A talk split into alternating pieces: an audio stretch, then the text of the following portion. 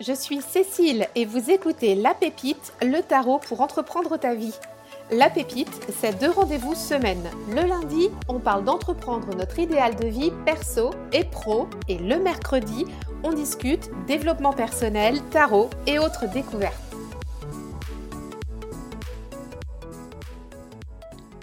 Je n'ai pas le choix. Est-ce que c'est une phrase que tu t'es déjà dite? Est-ce que c'est quelque chose que tu répètes souvent quand tu dois faire des choix dans ta vie et que tu penses que tu ne peux pas les faire? Moi, c'est une phrase que je me suis déjà dit à plusieurs reprises et il m'est arrivé une anecdote euh, cet hiver et je voulais te la partager et ça fait un moment que je voulais te faire un épisode euh, là-dessus parce que euh, je pense que je pense que c'est important qu'on voit les choses d'un autre point de vue et je te partage ça tout de suite. Alors donc cet hiver, euh, pendant la période des fêtes de fin d'année, tu sais, c'est le moment où on va euh, revoir du monde et, c'est le moment bah, de, retrouver ses proches, de partager, de se donner des nouvelles. Et c'est ce qui s'est passé.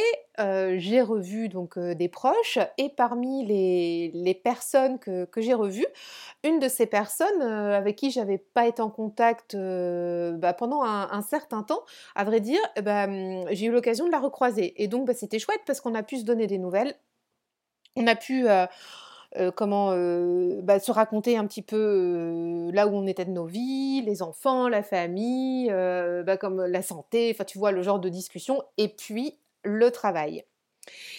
Et cette personne-là, il se trouve qu'il y a plusieurs années, a fait une réorientation professionnelle et donc aujourd'hui travaille dans le métier qu'elle a choisi il y a plusieurs années. Et donc, elle me partage son métier, enfin son quotidien plus précisément, et elle me fait part de ses horaires de travail qui sont d'une amplitude incroyable. Donc, c'était par exemple de, partir de chez elle ou d'être sur son lieu de travail à 7 h le matin et de pouvoir rentrer chez elle à 7 h le soir, quelque chose comme ça. C'était assez conséquent, mais malgré tout, c'était un métier qu'elle avait choisi de faire puisque bah, elle avait fait une réorientation il y a quelque temps.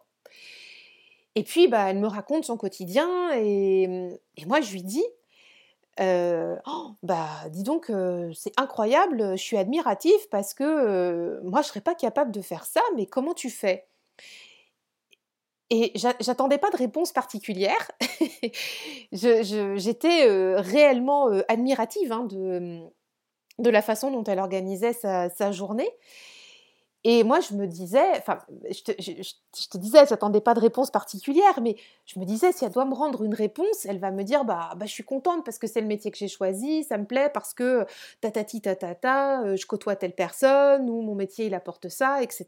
Donc, euh, ça me, ça me donne, ça me donne du jus au quotidien. Enfin, tu vois, je, ne sais pas, elle aurait pu me répondre ça, mais bon, comme je te dis, j'attendais pas de réponse particulière. Moi, j'étais juste en train de lui partager bah, mon admiration parce que, parce que faire ça tous les jours de la semaine, toute l'année, enfin, bon, voilà, une organisation comme ça, c'est, il y a des gens qui en sont capables et moi, je me sens pas capable.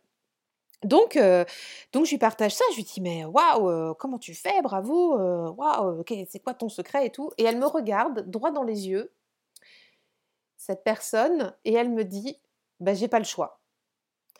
Mais sur un ton, c'était très lourd en fait.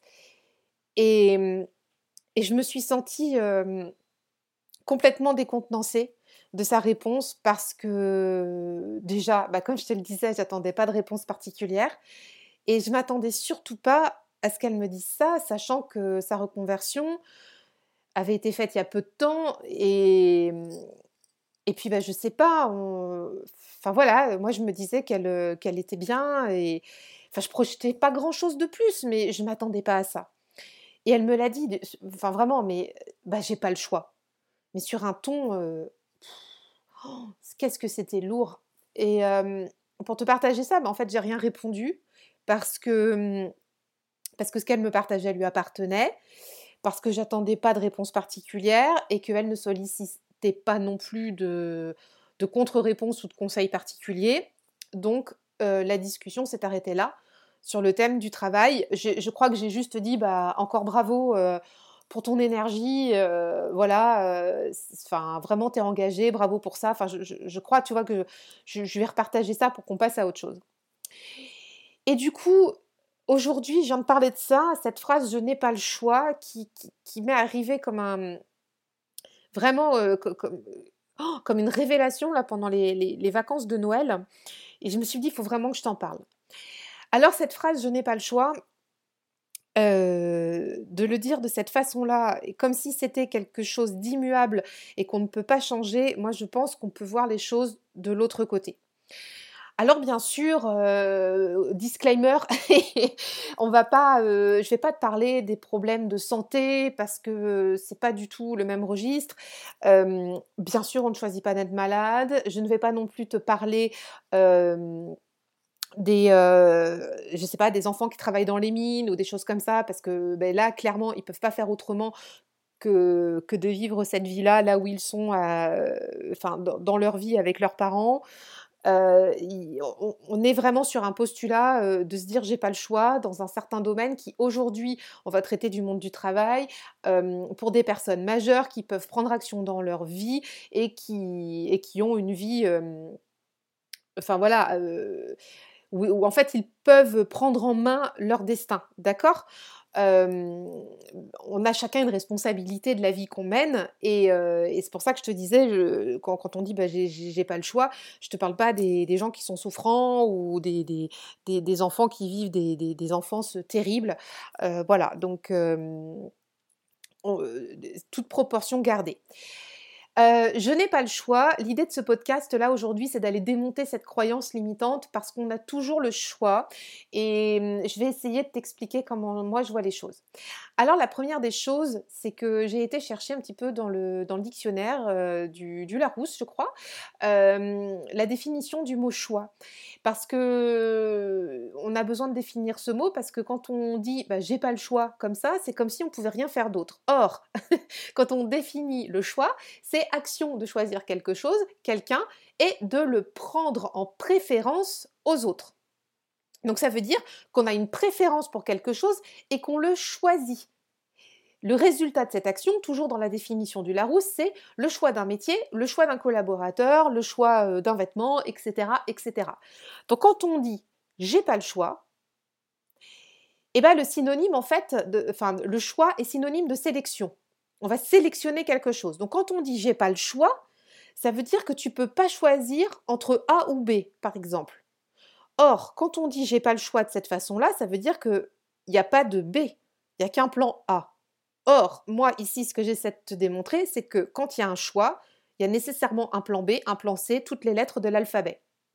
Donc mes astuces pour ça, la première, c'est identifier en quoi et entre quoi et quoi s'opère ce choix quand cette personne-là m'a dit j'ai pas le choix, bah j'ai pas le choix. Elle m'a dit ça, bah j'ai pas le choix. L'air de dire bah, euh, bah, je peux pas faire autrement, c'est comme ça et ça changera jamais. Bah j'ai pas le choix. Bah première astuce, c'est de se dire t'as pas le choix entre quoi et quoi. Est-ce que est-ce que tu peux choisir des, horaires de travail comme, celles que tu as aujourd'hui euh, dans, ta société ou alors euh, aller trouver d'autres horaires de travail dans une autre société qui, te conviennent mieux? Ou est-ce que c'est ton relationnel avec tes clients qui te convient plus? Est-ce que c'est ton ambiance de travail avec tes collègues qui te convient plus? Est-ce que c'est ce métier qui te convient plus? Est-ce que c'est ce mode de vie qui te convient plus? C'est vraiment identifier entre quoi et quoi s'opère ce choix. Donc, euh, si on se dit qu'on n'a pas le choix de quelque chose, euh, c'est plutôt euh, bah, aujourd'hui ce que le choix que j'ai choisi ne me convient pas, mais quelle est l'autre option?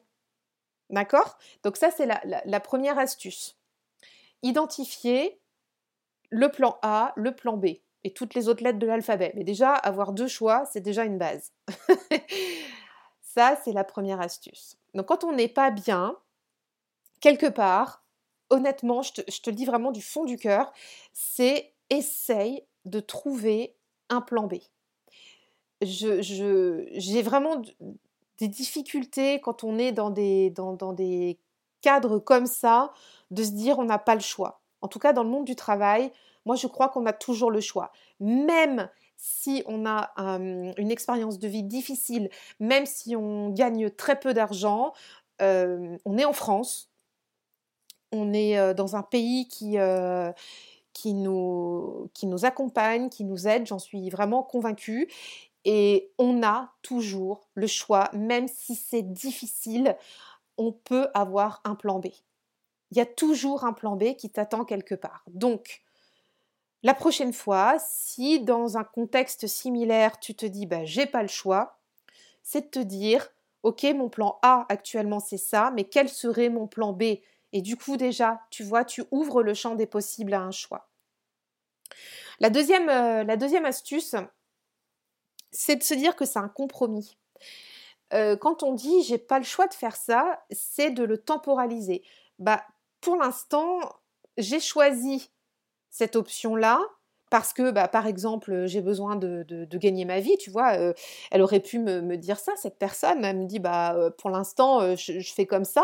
Pour l'instant, je continue à travailler sur ces horaires-là parce que j'ai besoin de gagner ma vie rapidement et bah, voilà, mais par contre, mon plan B, c'est celui-là et j'espère pouvoir le concrétiser bientôt. Se dire que c'est un compromis, c'est important. On va le temporaliser, on va lui mettre une durée dans le temps. Et c'est aussi de valoriser ce compromis et de se dire qu'est-ce que le compromis nous apporte. Si tu as une situation qui te plaît plus, euh, que ce soit dans le travail ou ailleurs, hein, par exemple, hein, euh, euh, eh ben, tu vas te dire c'est un compromis.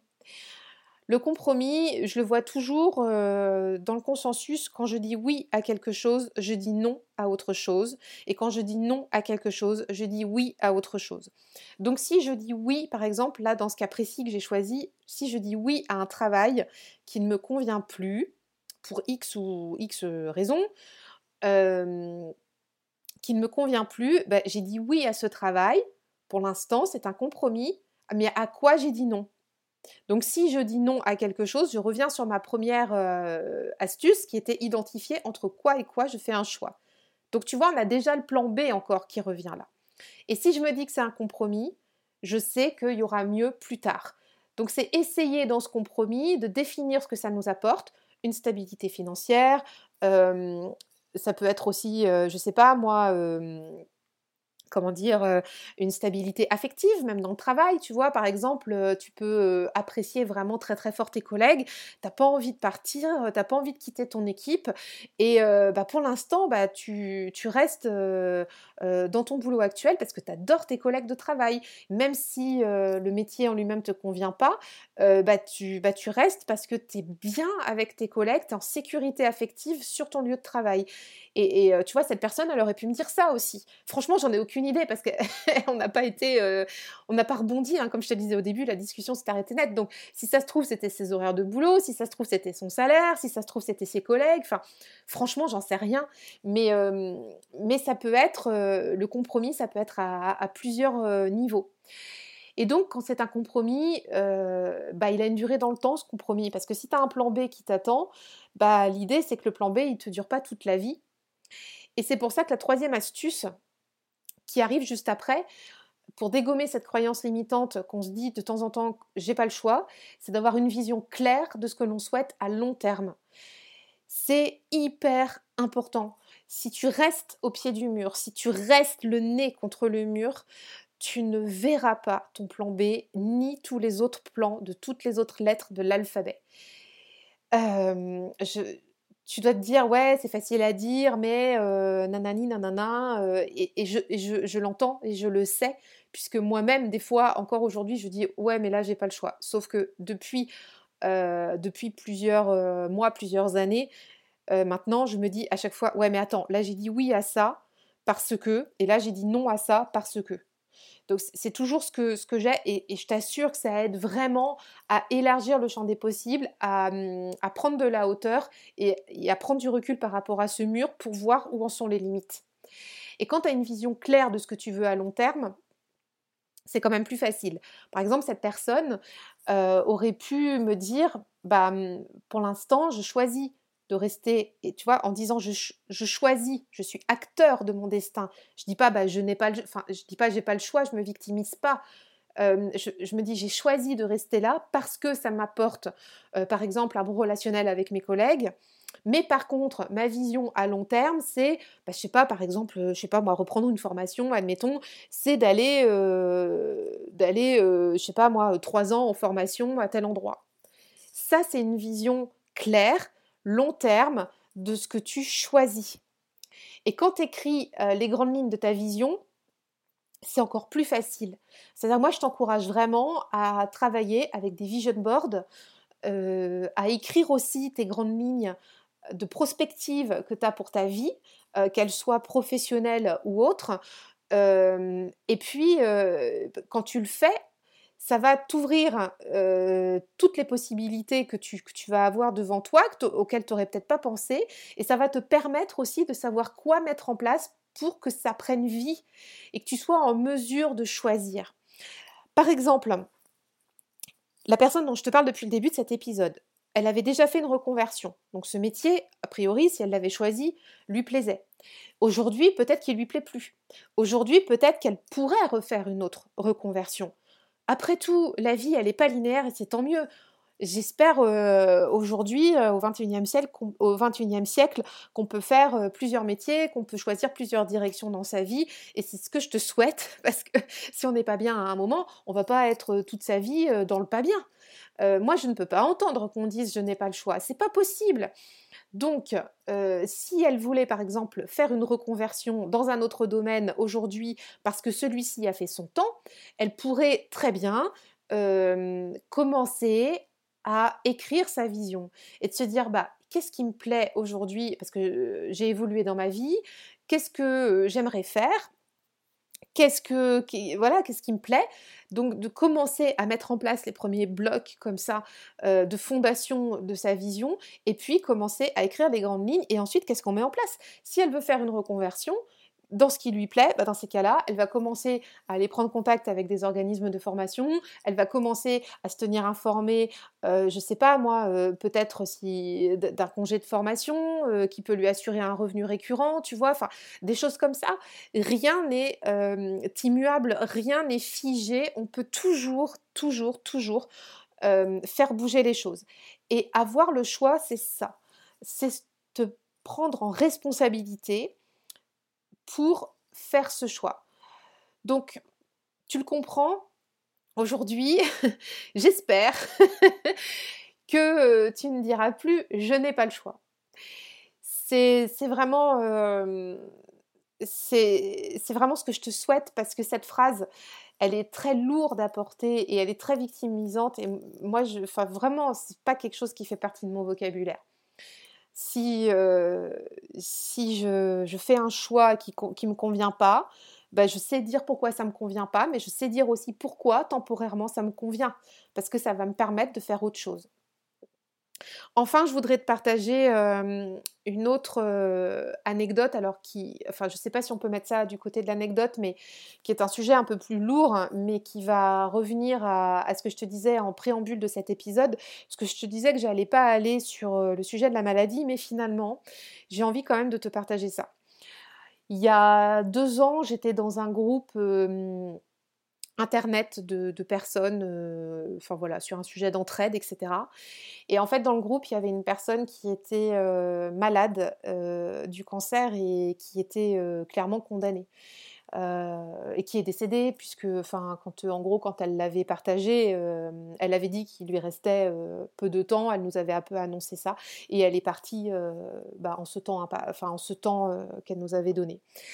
C'est un sujet triste et pour autant, je vais te dire quelque chose, euh, cette personne-là a choisi de, de voir la vie différemment.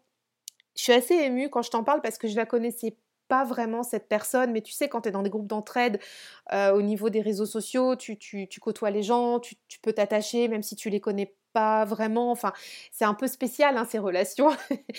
et donc, je te parle d'elle parce que c'était une personne extrêmement lumineuse qui se savait condamné bien sûr, et qui pourtant a choisi tous les jours de nous partager sur le groupe des cadeaux que lui envoyaient des personnes du groupe, des attentions, ses plus beaux sourires, des messages de sa famille, des messages qu'elle recevait, puisqu'en fait elle avait choisi de, de, garder le sourire, le cœur jusqu'à la fin. Elle savait que la fin était, était là, c'était une question de, de semaines. Enfin, vraiment, c'était, ça a été très bouleversant quand, quand j'ai appris son décès, même si je ne la connaissais pas. J'en ai d'ailleurs pas parlé autour de mes proches, puisque c'est un groupe, tu sais, de réseaux sociaux où on, était comme ça, ça, ça, voilà, ça regardait pas les gens de ma famille particulièrement, mais voilà.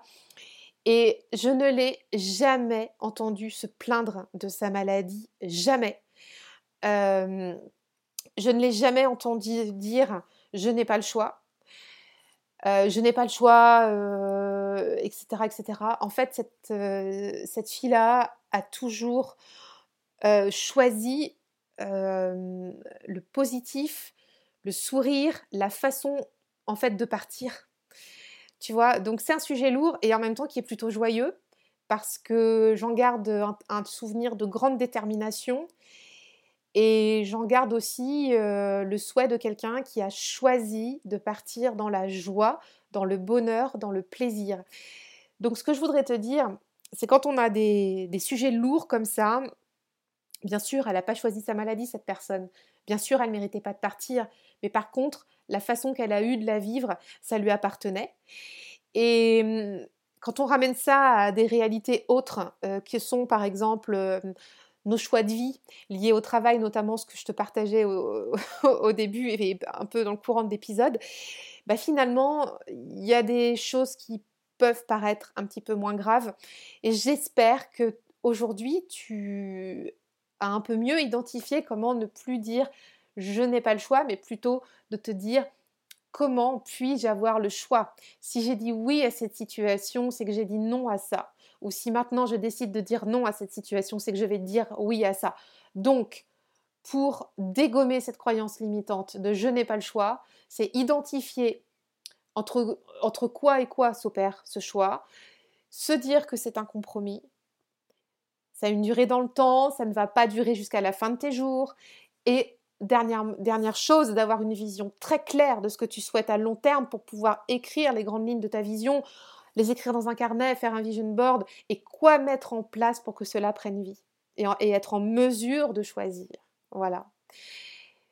Je te remercie d'avoir écouté cet épisode et j'espère qu'il va t'aider, qu'il te sera inspirant si tu avais aussi euh, des questions à ce sujet. On s'en reparle sur Insta si, ça, si le cœur t'en dit, si ça te dit. Et euh, je t'embrasse bien fort et je te dis à très bientôt pour un prochain épisode. Bye bye Merci d'avoir écouté cet épisode. Pour soutenir la pépite, je t'invite à laisser ta meilleure note et ton commentaire sur Apple Podcast ou ton application favorite. Merci d'avance, tu aides à faire connaître le podcast et pour continuer à échanger sur cet épisode, on se retrouve en DM sur Instagram. À tout bientôt.